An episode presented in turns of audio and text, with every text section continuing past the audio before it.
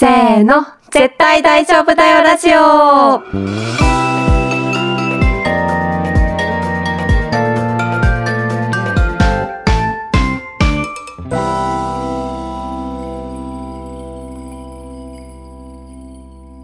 萌です。愛です。このラジオではクリエイティブ業界に身を置き、日々をサバイブする女子二人が漫画やアニメをはじめ、自分たちを大丈夫にしてくれるものについて愛を込めて話していきます。なんか変わりましたね。ささやかな変化が。そうなんですよ。私が、あの、30代に突入しまして、おめでとうございます。ちょっと20代後半ではなくなったため、年齢取りました。年進化。齢ね、そううん。まあ、年齢あった方がさ、キャッチーだなと思って入れてたんですけど、うんうんうん。まあ、年齢じゃないよね、みたいなうん。気持ちもある。はい。いや、そんな、ニュー萌えさんと。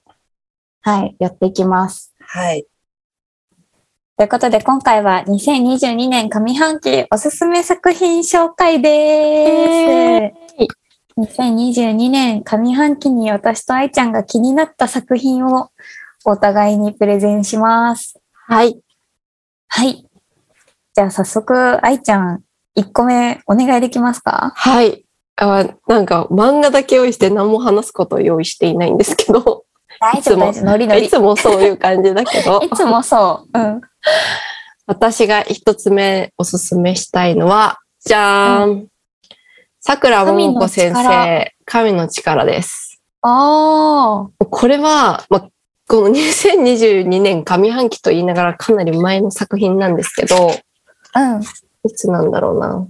でも2019年1月32 30日発行されているので、はいはい。2019年に発行されているやつなんですけど、うんこの神の力は、私、桜桃子先生がすごい好きで、エッセイも全部持ってるし、ちびまる子ちゃんも全巻持ってるし、こじこじも全巻持っているんですが、はい。この神の力は、まあ、このなんか短編集みたいな感じでちっちゃいお話がいっぱい入っていて、はいはい。いいるんですけど、これだけずっと持っていなくて、うんうん。で、あの、このポッドキャストでもたびたび名前が上がる心の砂地さんが、あ、やってたよね。そう、桜桃子特集みたいなのをやっていた時に、神の力の話をしてて、そういえば私、うん神の力だけなぜか持っていないなと思って、買って読んだら、もう、桜桃子っていう感じの、もう、湧き立つ桜桃子が、うん桜桃子は湧き立つものだったんだそう、もうね。凝縮されていて、ちょっとなんかもうこれを読んでいな、いながら桜桃子が好きとか言ってた自分恥ずかしいなって思えるぐらいはいはい。素晴らしい短編集でした。へえ。なんかもう、カオスすぎてあらすじの説明とかできないんですけど、あ、うん大丈夫。オッケー。了解。そう。なんかね、とりあえず、すごい、あの、なんだろう、なんかわかりやすい話はないんですよ。うん。もう世にも奇妙な物語みたいなのがいっぱい入ってて、ああ。でもその中からちょっとこう、あの、なんていうんですかね、風刺的なものを、要素を見つけたりとか、うん、桜桃子のこう立場とか、なんだろう、経歴とか考えるとこういう、これは桜桃子を表しているのかな、みたいなキャラクターが出てきたりとか、へなんえ。そういう楽しみ方をする、ちょっとこう、なんだろうな、アングラな感じの、アングラ作品ですね桃子。アングラ桃子です。アングラ桃子か。はい。私、桜桃子作品、ちびまる子ちゃんしかちょっと恥ずかしながらたしなんだことがないので、はい。ちょっと気になりました、すごい。で、ちょっと萌えさんに合うのかは全くわかんないんですけど、読んでみてほしい。え読んでみる、読んでみる。うん。ね。心の砂地さんのやつもちょっと聞いてみると合わせて楽しめそうであ、すよね。そうですね。めっちゃわかりやこすく解説してくれてるので。そうだよね。はいこれから手に取る方とかはね、うんぜひそちらも。はい。はい。ありがとうございます。はい。ありがとうございます。じゃあ、萌えさサクッとしてますね、今ん。は回。い。サクッとしちゃいました。いや、でも大事、大事。うんやっぱうちらも短くしていきたいからさ。いや、テキパキね。メリハリつけてね。さメリハリつけてやっていきたいですよね。うんはい。はい。私の一つ目はですね、はい。えっ、と、アニメ、映画、アニメ作品、うん地球外少年少女です。あたびたびご存知のね。方は、うんはい、多いかなと思いますし、実際に見られた方も多いんじゃないかなと思うんですけど、うんうん。今年の本当に1月の後半くらいから2月ぐらいにかけて、えっ、と、ネットフリックスでも配信しつつ、うん劇場でもやっていたっていううんうん。オリジナルアニメ作品になるんですけれども、はい。こちらですね、あの、磯光夫さんがうん。監督、脚本を務められていまして、はい。磯光夫さんといえば、うん電脳コイルなんですけども。電脳コイルから15年ぶりの手掛けた作品になりました。はい。で、なんかもうその情報だけでもうものすごいワクワクしててずっうんうんうんと、去年とか、うん。マジかよ、15年ぶりかよみたいな、どういうキャラ？おいおいみたいな気持ちになって、でもはいお兄ちゃん、私お兄ちゃんとかとも、てか聞いたみたいな、うん。磯監督15年ぶりに新作やるよみたいな。話とかしてたぐらい、すっごい楽しみにしてたんですけど、うん。もうね、めっちゃ面白かったんですよね。へえ。はい。なんか、電脳コイルもそうなんでだけど、うん。なんか、磯さんって、こう、うん SF? うん。ワクワクするような SF の世界、まあ、今の日本のちょっと近未来の世界を描かれるうん。ような風の方で、まあ、電脳コイルでは、えっと、なんか、日本の世界なんだけれども、うんなんか電脳っていう、まあ、なんて言うんだろうな、力というか、うん。が使えるようになってて、まあ、カードとかそういうデバイスを通してなんかビームが出せるようになったりとか、うん。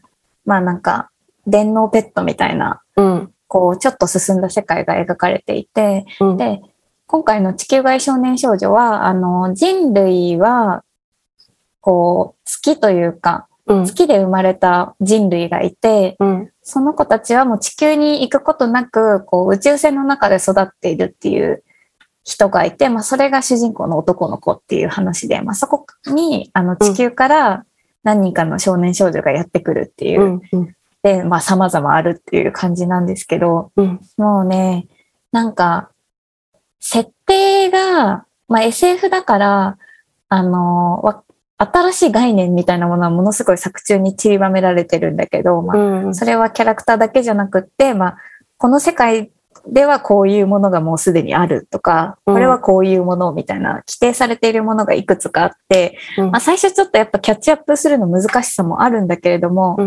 なんかそのわからなさにすらワクワクするみたいなあ感覚がすごい良かったです、自分あ。は。うん。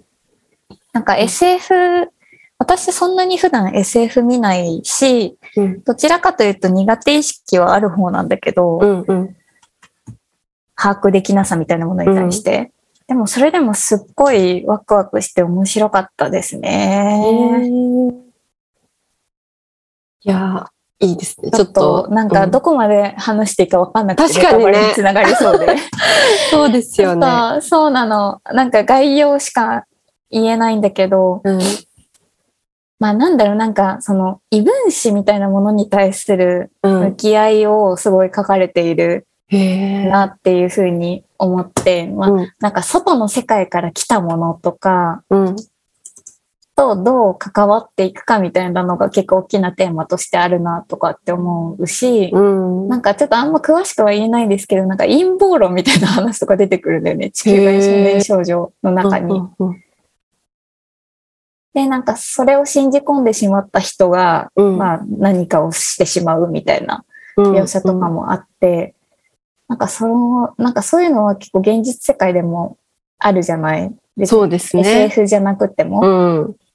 で、それってなんかその、どこまでを内側と捉えて、どこまでを外側と捉えて、うん。外側にあるものをどれくらい攻撃的に見るかみたいな。話にもつながってくると思うんだけど、なんかそういうこう人の持つ考え方とかうん。価値観の話とかにも通じてきてめっちゃ良かったですね。ああ、なるほど。でも確かに SF だけど、うん共通する、なんかこう、今自分たちが生きている中で共通するところと、そうそう。なんかこう、リンクするところがあると、すごい見てて刺激を受けますよね。うん。最後とか結構ぶぶっ飛んでるというか、うん抽象的な感じだったけど、あれは好き嫌いはありそうだなっていう感じはしたけど、まあ、でもそこのどう、そこまでの過程とかすごい、うんとにかくワクワクするみたいな感じでしたね。へーまだ未見の方は見ていただきたいなと思います。ありがとうございます。はい。じゃあ、二つ目、愛ちゃんお願いします。これはちょっと LINE で萌えさんにも話したことがあるやつなんですけど、はい、はい、じゃん、ライチ光クラブ。ああ私は、ライチを、なんか今知っていたんですけど、うんうん。今年、あの、和山山先生と、やってたよね。そう、なんか、このライチ光クラブの、あの、古谷先生が、あの、コラボ展みたいなのをやっていて、まあ、それもなんか特殊な展示だったんですけど、和山先生がもともと同人活動の中でライチ光クラブの、はいまああのはい。二次創作を書かれていて、でそれがもうファンの中ですごい話題になって、その和山先生がまだわ、こう有名になる前だと思うんですけど、でもすごい、あの、上手い人がいるみたいな感じで話題になって、古谷先生のもとに、うん和山山という人が、あの、ライチの二次創作を書いてるっていうのが、あ、耳に入ってくるほど、話題になっていて、で、古谷先生からオファーがあって、今回そのコラボ展、もう二次創作とその原作のコラボ展って今まであるのだろうかっていうぐらい稀なものだと思うんですけど、うんなんかそういうものがあって見に行って、和山先生入りで見に行って、で、原作の原画も展示されている中で、この、なんかどういう物語なんだってなって、まあそりゃそうなんですけど、知らずに行ったから。で、読み直したら、なんかこう物語が面白いどうこうっていうよりかは、うんライチ光クラブっていうまあ話って、えっと、あるなんか少年たちが秘密基地を作って、そこで自分たちでなんかライチっていう、あの、果物のライチが原料になって動く機械を作って、で、なんか美しい少女をその機械がさらってきて、の美しさを、あの、こう、保つために、なんかその少女を、どなんかこうう、その永遠の少女にするみたいな話なんですけど、ど、もともと東京グラン、グランギニョルっていう劇団がやってた演目で、この古谷先生そがう、なんだ。この、えっと、演劇のライチ光クラブを見て、そこですごいこう、インスピレーションっていうか、衝撃を受けて漫画にしたものなんですね。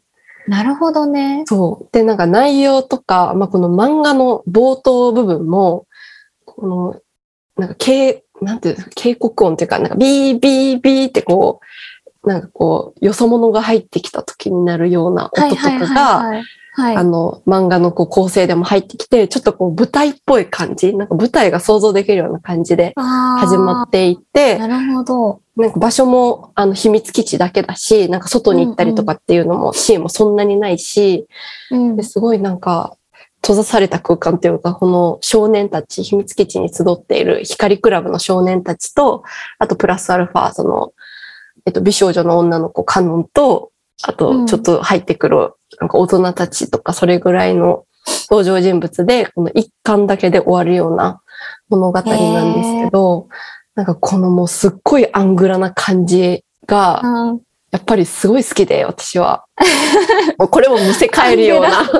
アングラライチ。そう、アングラライチがうんすごいアングラ好きで桃子、に続き。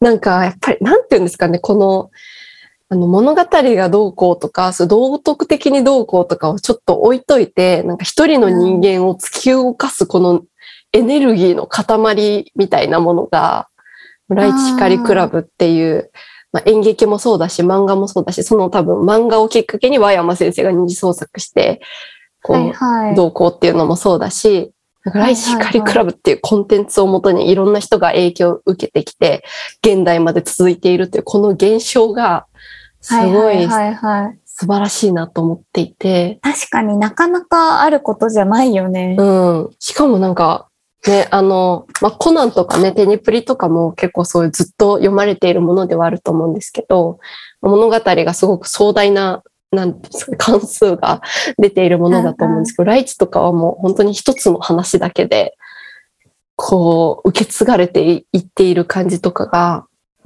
面白いなと思って、確かになんか、このタイミングだけど読んでよかったなと思ってます。えー、読んでみたい。なんか紙で読んだ方が良さそうな気配を感じ取ってる。あ、そうですね。紙で読んだ方がいいと思います。ちょっと貸しますね、今度。頼みます。来られた。ももこも、アングラももこも、あ、確かにアングラシリーズ。アングラシリーズ。これも結構エログロだから、なんか多分読む人だいぶ選ぶんですけどな、るほどね。なんか読んでて全然気持ちよくないですけど。全然お気になさらず、あ確かに、そうですね。エログロは、全くエログロも、あの、うつ系も全然大丈夫です。あ、よかったです。萌えさんでよかった。私なんか読めない、好き嫌い、まあもちろん好き嫌いはあるけど、ハマるうんな、ハマらないなとかはあるけど、うんうんうん読めないとかない漫画とか基本あ、的に。そうですよね。私もそのタイプだから、嬉しい。ね、うんすべてを受け入れる。えー、楽しみだな。うん。そう。そう。それで、まあ、全然今、このか2020年の作品、あ、また2020年って言っちゃった。2年間が、えーどうして 2022年の作品ではないんですけど、そういうきっかけがあって、いやいやいいはい、ちょっと名前を。2022年上半期に気になった作品ですから。あそうですね。はい。良かった作品ですから。大丈夫です。ありがとうございます。ありがとうございます。はい。はい。じゃあ私の二つ目はですね、はい。ちょっとここから重いのが続くんですけど、うんえっ、と、じゃん。あ恋じゃねえから、渡辺ペコ先生の恋じゃねえからを進めたいです。気になっている。知ってます。渡辺ペコ先生好きなんですけど、まだ恋じゃねえかはいはいらちょっと読めていないんですが、絶対読もうと思っているんですけど、どうですか？貸す、貸す、あ。やった いや、私も渡辺ペコ先生の漫画好きで、うん。あの前のいい夫婦とかもすごい良かったし、うん。なんかこれまで渡辺ペコ先生って結構家族の関係とかうん。そうです。こう描いてきたようなイメージがあったんだけど、うんなんか全然毛毛色は違うけれども、うん。なんかね、うーん、まあ話としては、ちょっとあらすじ読もはい。40歳の主婦、あかねは、ある日、中学時代に通った学習塾の講師、今井が彫刻家になったことを知る。彼が発表した少少女像は、かつての親友、ゆかりの姿によく似ていた。蘇る26年前の記憶、封印していた一枚の写真、そして私の犯した罪と願い。過去を紐解く現在の3人の運命が動き出すっていう話になってるんですけど、うん。あ主婦が、こう、さっき言ったみたいに学習塾の先生の個展に遊びに行ってみたら、うん。昔の親友と瓜二つの、まあ、うん裸体の少女の像が飾ってあった。っていうところで、まあ、そこでその主人公のあかねさんが、うんそのゆかりさんっていうかつての親友に久しぶりに連絡を取ってみて、うんうん。それでゆかりさんは、あの、九州に住んでたけれども、うん東京にやってきて、まあ、その一緒に個展に行って、うんその像を見てみてっていう話なんだけど、うん。もうこれはね、あの、結構性被害の話をやっぱり扱ってますね。うんうん。だから、まあ、私が感じ取ったのは、こう、アートというか、創作は、創作の暴力性みたいなところ。をすごく感じたし、うんアートは免罪符になるのかみたいな。ことをすごく感じた作品でしたし、まあそういうものに対しての怒りを感じ取りました、この漫画からは。で、なんかこういう作品見たことなくて、うん。なんか静かに怒ってるというか、これからどうなるんだろうな、みたいな話がすごい気になってしまうような作品でしたね。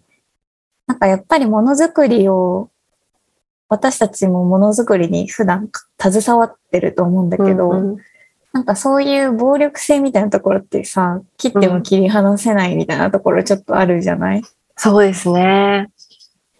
なんか一回作ると基本的にずっと残るものだし、うんまあ、特にデジタルデータとか、うんうん。インターネット上のものとか、うん。そうじゃなくて物理的なものでもこう、アートだからっていうので、どこまで表現活動としてどこまで許されるのかってすごくセンシティブな話う題ん。じゃない。うん。うん。なんかそういうのが全部詰め込まれてるみたいな。それはなんか、ちょっともう読んでおかないといけない感じがしますね。そうそうそう。読んでおかないといけなそうな感じがした。うん。なんかめっちゃ難しいことですもんね。そのう、ん線引きが単純じゃないから、そうそうそうそいろんな人の考えとか事例を知って、自分の中で答えを見つけていかないといけないことというう。か。うんうんうん。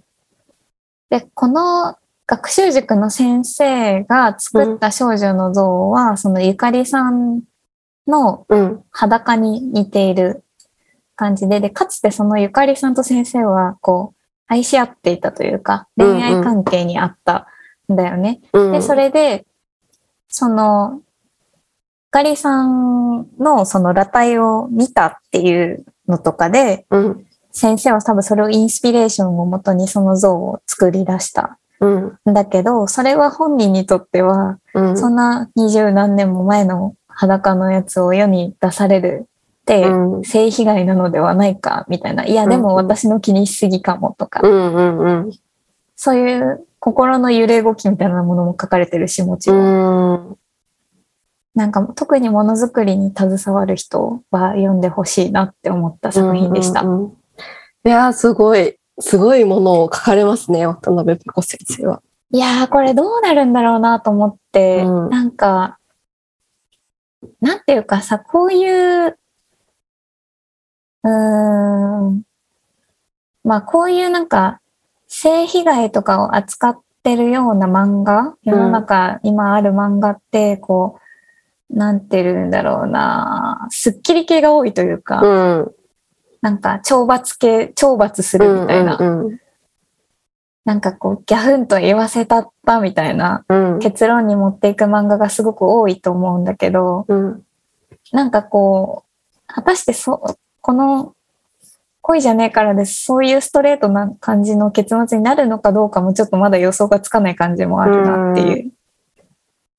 そうですよね。ね、主人公にこう、正しいことを言わせて終わるみたいな感じにならないような気もするし、なるような気もするしっていう意味ですごくこれからが楽しみあだなって思う。うん。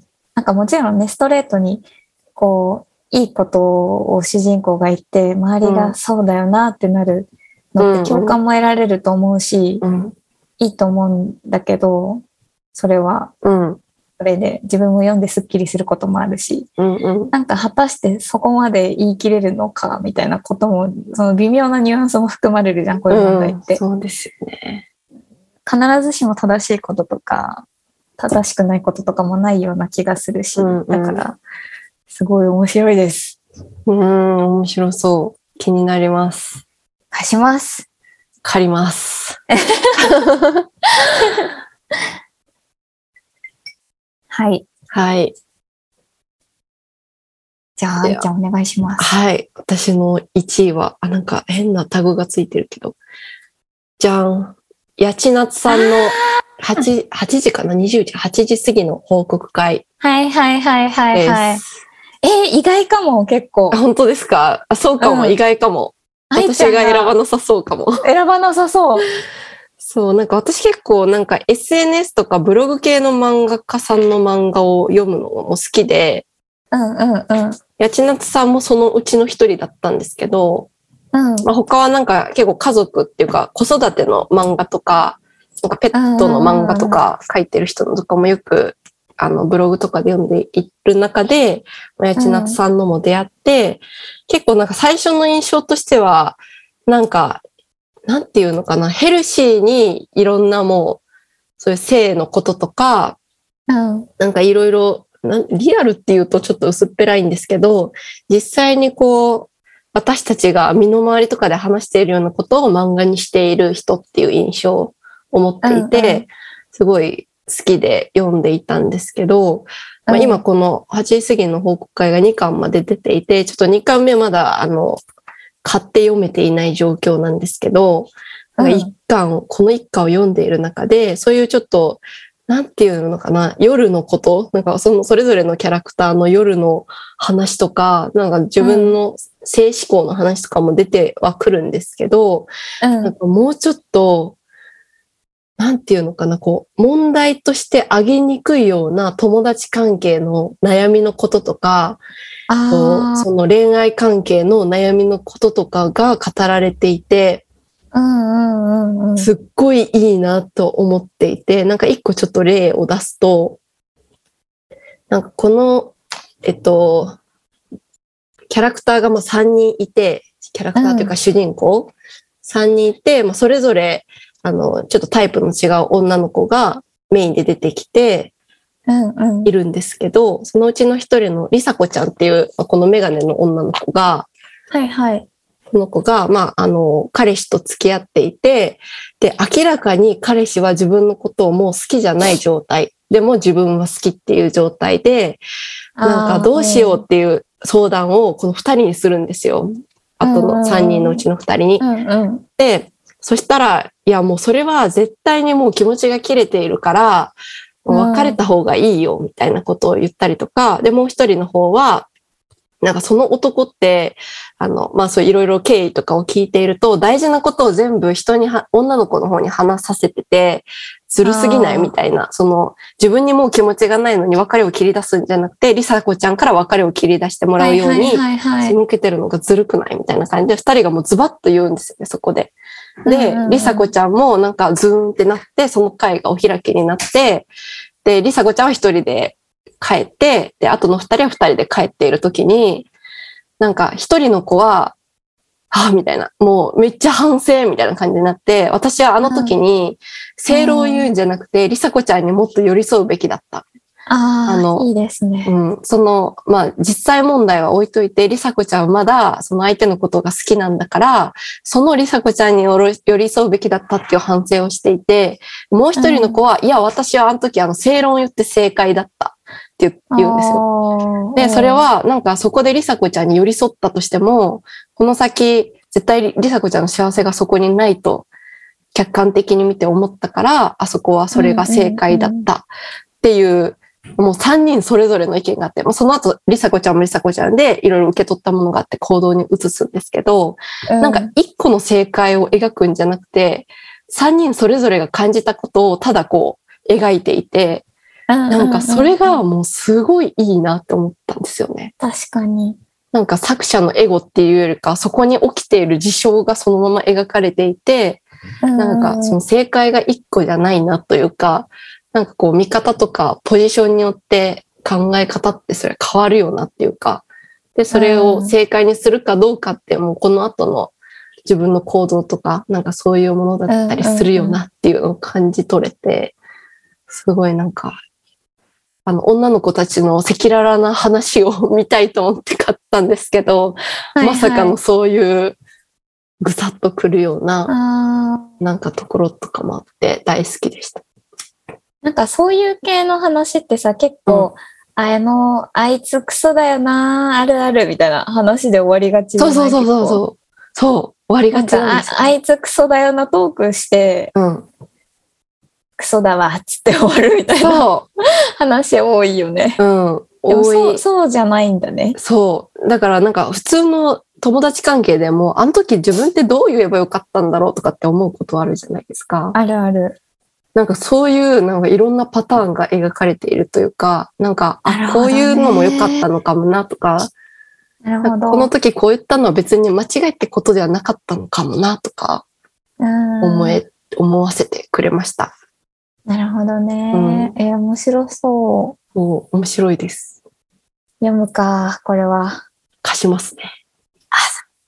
この会話めっちゃしてる。いや、でも正論、私正論ぶちかまし系だからさ、結構、うん、いや、私もなんですよ。悩み相談とか、なんか恋愛の悩み相談とかされるとうん正論ぶちかまし系で、なんか一回怒られたことああって、うんうんうん。でそっからなんか悩み相談、恋愛系の悩み相談されるの苦手になった。いや、そうなんですよね。なんか、いや、めっちゃわかるんですよね、それ。私もそうで。うん、うんでも、どう考えてもこっちの方がいいだろうみたいなことがあるそうそうけど、そうなんかそれを言わないってなぜみたいなのとかもあったりするけれども、うん。なんかね、そんな単純なことでもなかったりとか。ね、なんか、どこまで寄り添えばいいかちょっとわかんないっていうか、その悩み相談の内容にもよるんだけどさ、うんうんうん。なんか例えば、私好きな人が既婚者でとか言われた時に、うん。いや、普通にやめなよ、みたいな。そうそうそう。普通にやめなよ、みたいに言いたいんだけど、うん。なんかその過去怒られたことがちょっとトラウマ的で、うん。やめといた方がいいと思うけどなみたいな、うんその言い回しになってしまうというか、うんうんうん。いや、そうですよね。なんか、訴えられる可能性が あって、みたいな。君が傷つくの見たくないから、個人的にはやめてほしいが、みたいな。うんふわっとした言い方に。ね、その正論と寄り添いのバランス感はまだちょっと掴みきれてないですね、自分の中で。いやーそうですね。もう永遠の課題です。課題というか、ね、悩みですよねこれはね、時と場合によっても正解が違うしさ。うんうん。てか正解なんてないないと思うしねう。ん。難しいよね。そうそう、そうですよ。えー、面白そう、でも。面白いです。読みます。はい。はい。はい。じゃあ、ちょっとの、はい。フィナーレを飾っていただいて。これちょっと漫画とかじゃないんですよ。うん。ちょっと全然毛色違うってか重いと思う、普通に。はい。重いけど大丈夫かな。大丈夫です。わかりました。こちらです。ネットで個人の声を聞けっていう。本です。へえ。こちらの本なんですけれども、うん。まあこのなんか帯にちょっと書いてある通り、うん。なんて言うんだろうな、なんか、もうすでに亡くなっている方が残したブログや SNS うん。などをまとめている本なんですよ。へえ。ここからどんなことが読み解けるかっていうことを記録している本で、うんうん。もともとなんかね、えっと、この作者の古田祐介さんっていう方なのかな？うん。が、えっと、ウェブ上のメディアで連載していたものを本にまとめ直したっていうものなんだけど、うん。まあその、もうすでに亡くなっている方、個人の方が、こう、いわゆるなんか闘病ブログ的に書いていたものだったり、うん。一方ではこうじ自分でこう死を選択した方が綴っていたブログとかだったり、うん。うん。まあそれをただ、そこからその亡くなった方とかの思いや声を聞いていくことをただまとめた本っていう感じ。なんですけど、うん。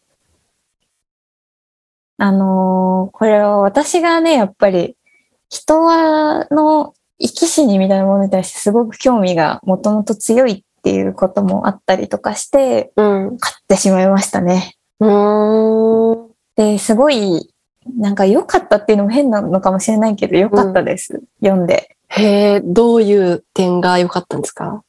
人が死ぬってさ、すべてが無に帰るみたいなイメージがあるじゃない、うんうん。なんかな何か残すとしても、それは近親、家族とか近しい人だけのみに共有される事象みたいなうん。ことがあったりするけれど、なんかその人が生きた奇跡みたいなものを、こういうふうに読み取れること自体が、なんか貴重なことで、うん。だし、なんかこう、私はそういう、なんて言うんだろうな。なんか死を意識すること自体が自分が生きることにつながっているっていう感覚を結構前からずっと持ってるから、うん。その人がどういうふうに生きたかとか、そしてどういうふうに死んでいったかとかって、もともとすごく興味がああったっていうところもあって、それをよ読める、読んで声を聞けたっていうこと自体にすごい価値があったなって思いました。うーん。確かにね、そんなことを知れる機会ってないですもんね。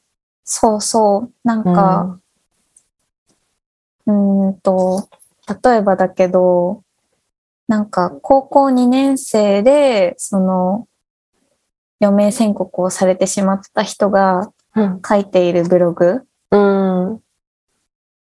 なんか白血病の、もともと子供の時から白血病、急性リンパ性白血病を患って、うん。何度も手術をしながら、こう、大丈夫になったり大丈夫にならなかったりっていうなった人が、うん。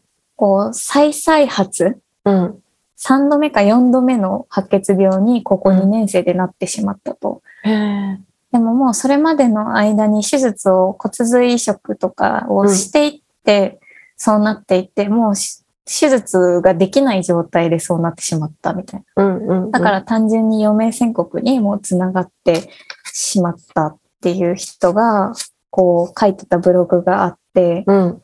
なんかすもうすごい高校2年生なんてさ、本当何も考えてないじような時期じゃん。うん。自分がそうだった時って。うん。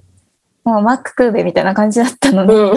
なんかその、その一方で、こう、自分が死にゆくこととか死の可能性みたいなものを理解というか向き合わざるを得なくて、その上でどう生きていくかみたいなことを考えている人がいたっていうことを知れたし、その上でなんか生き残、絶対に生きてやるみたいな決意とか、それが揺らいで辛いみたいな時とか、うん。こう波、波がある感情の揺らぎみたいなものがあるっていう中で、うん。なんか、それぞれの人の支援の向き合い方みたいなのを知る機会ってそんなにないからさ、普段過ごしてて。うん。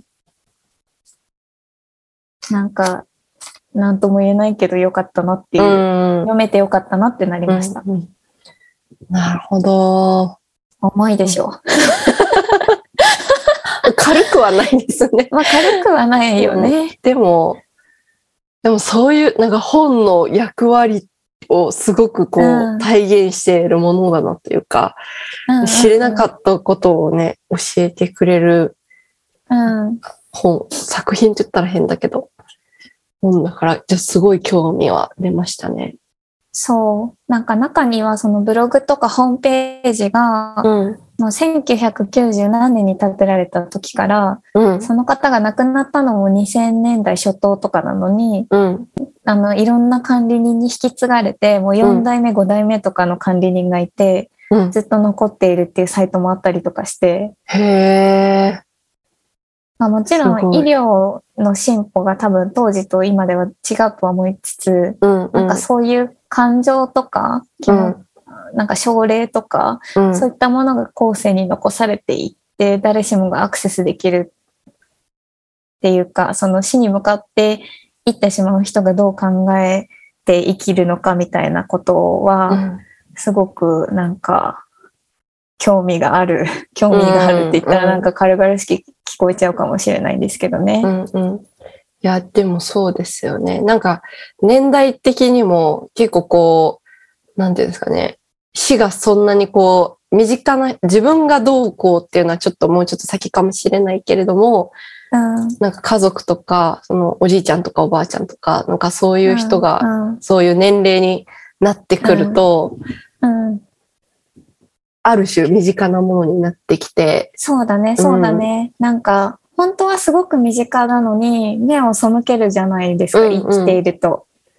それはなんか、忌まわしきものみたいな感じではあるけど、ね。うん。なんか私はそういうふうに扱いたくないな、死をってずっうんうんうんと思いながら暮らしてて、うん、なんか過去3年ぐらい前かな、なんか自分もそういう記事を作ったことがあって、うん、うん、その会社勤めだった頃に。うん、それもすごい個人的にね、作れてよかったな、みたいなもので、まあ、それは、あの、家族が亡くなってしまった人、余命宣告を受けた人、あの、これから死に向かっていくであろう高齢者の方と関わりを持っている人の3人に、それぞれ短いエッセイを書いてもらって、一記事にまとめたっていうものなんですけど、うん、うん。なんかこれ結構自分の中でやってよかったなって思える、編集で入れてよかったなっていう記事なので、うん。すごいそこともリンクしてる感じで、うん。あの、いいなって思いました。すごい。いやー、でもそうですよね。本当に、なんか生まれることに対してはすごくこう、いろんなものがね、あるのに、そうそっていうものは確かに、なんかね漠然としているというか、なんか、う。うん。でも死ぬことを意識した方が人生楽しいんじゃないかとすら思ってる今。いや、そうですよね。そうだと思います。何でも、うん。なんか、あ有限なんだなっていうのがあそうそうそうそう。ね、確認できるから、そ終われこそ、りあるものだし、終わるタイミングもわかんないし。うんうんうん。じゃあそういうのが人の差がだとしたらどう生きるかって、またちょっと変わってくる気がして。うん、そうですね。確かにそうだな。私もなんか、あれは中二病が入っていたんですけど、小中学生の時に、明日死んでもいいように生きようっていう、なんか大事大事。めっちゃ大事。そう、ちょっと少年漫画の読みすぎで、もう私はいつ死んでもいいように生きるみたいなテーマを掲げて、すごい今生きてますね、そういえば。大事だよ。私もそういうふうに生きてるよ、今。うん。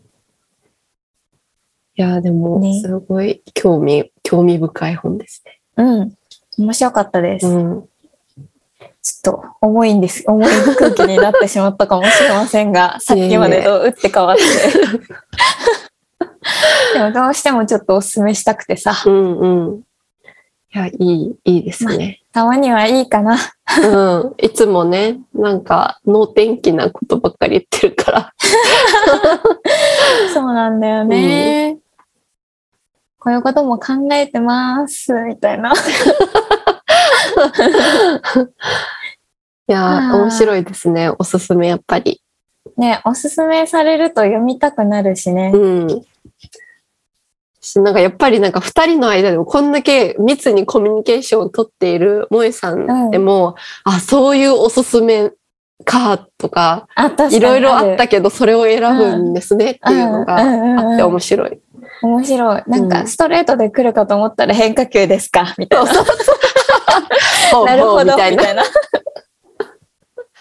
そういうのはある、すごい。うん。はあ面白かった。ありがとうございました。ありがとうございました。はい。あ、あれを読まなきゃ。あ、そうです。終わりのやつ。終わりのやつ。はい。絶対大丈夫だよラジオでは皆様からの感想やリクエストなどのお便りを募集しています。お便りは各エピソードの概要欄にある Google フォームよりお願いします。お便りを寄せてくださった方には番組オリジナルステッカーセットをプレゼントしています。また、ツイッターで感想投稿も大歓迎です。ハッシュタグ、絶対大丈夫だよラジオ、もしくは大丈夫だおをつけて投稿お願いします。大丈夫だおのおはカタカナです。番組のツイッターの ID は、アットマーク、DAJOBU、アンダーバー、RADIO、大丈夫ラジオです。よろしければぜひフォローもお願いします。はい。はい。では、ちょっと次回は何を話すか、萌えさんからご紹介いいですか？はい。次回はですね、はい。この配信がアップされている頃には明日になるんですけども、うん最終回を迎えるうん。スパイファミリーについてお話ししたいと思います。楽し話題み。作、話題作話題作触れる、話題作触れていくスタイル。スタイル。タイミングが良い。ね。うん。まあちょっとね、作品のことももちろん感想とかお話ししたいなとは思いつつ、うん。うん。ちょっといろいろと他にも話したいことがある過去つけて、はい。そうはいで。すね。そっちの方が話したいかも。そっちの方が話したよね。まあちょっとクリエイティブ業界に身を置く我々なりの意見、意見？なんだろうそう考えをぶつけ合いたい。はい。ぶつけ合いましょぶつけ合おう。う。うん。はい。ということで次回スパイファミリーの回です。聞いてください。聞いてください。せーの、バイバーイ